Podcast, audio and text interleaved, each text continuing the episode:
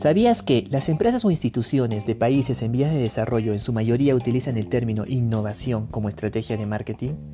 Esto ocurre debido a que en nuestro entorno la innovación no se concibe como un aporte en el desempeño de una tecnología, en la optimización de un proceso, en la mejora de una estructura organizacional o en la aplicación de una nueva estrategia de marketing.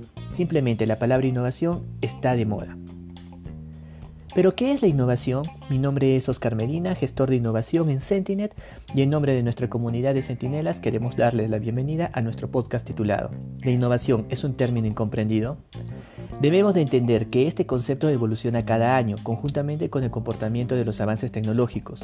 Para un país con significativos avances, el concepto de innovación implica transformación y en países en vías de desarrollo se percibe como una novedad.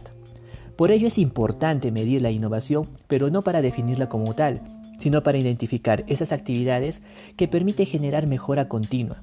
Por ejemplo, el manual de Oslo elaborado por la Organización para la Cooperación y el Desarrollo Económico con el título Medición de Actividades Científicas y Tecnológicas, desde 1997 propone directrices para recabar e interpretar datos de la innovación tecnológica.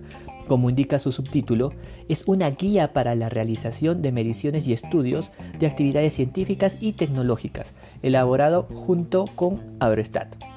Esta es una de las cuatro definiciones que maneja el manual de Oslo, el manual de Oslo define la innovación como un nuevo producto o proceso mejorado que difiere significativamente de la unidad de productos o procesos anteriores y que se han puesto a disposición de usuarios potenciales o puesto en uso por la unidad. En otro podcast hablaremos sobre el contenido de este manual, que podrás encontrarlo en nuestras redes sociales.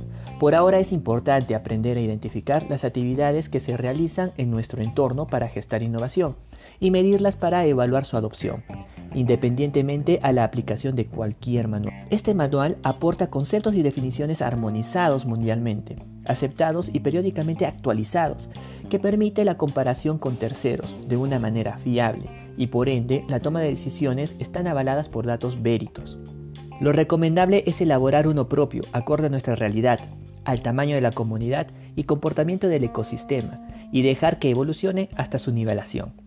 Finalmente, me gustaría compartir con ustedes un concepto de innovación que he articulado a partir del Manual de Oslo y el libro Innovar, un manifiesto de acción de Luis Pérez Breu, donde innovar es hacer que una idea novedosa para la unidad sea adoptada por un mercado o comunidad, obteniendo resultados significativamente positivos.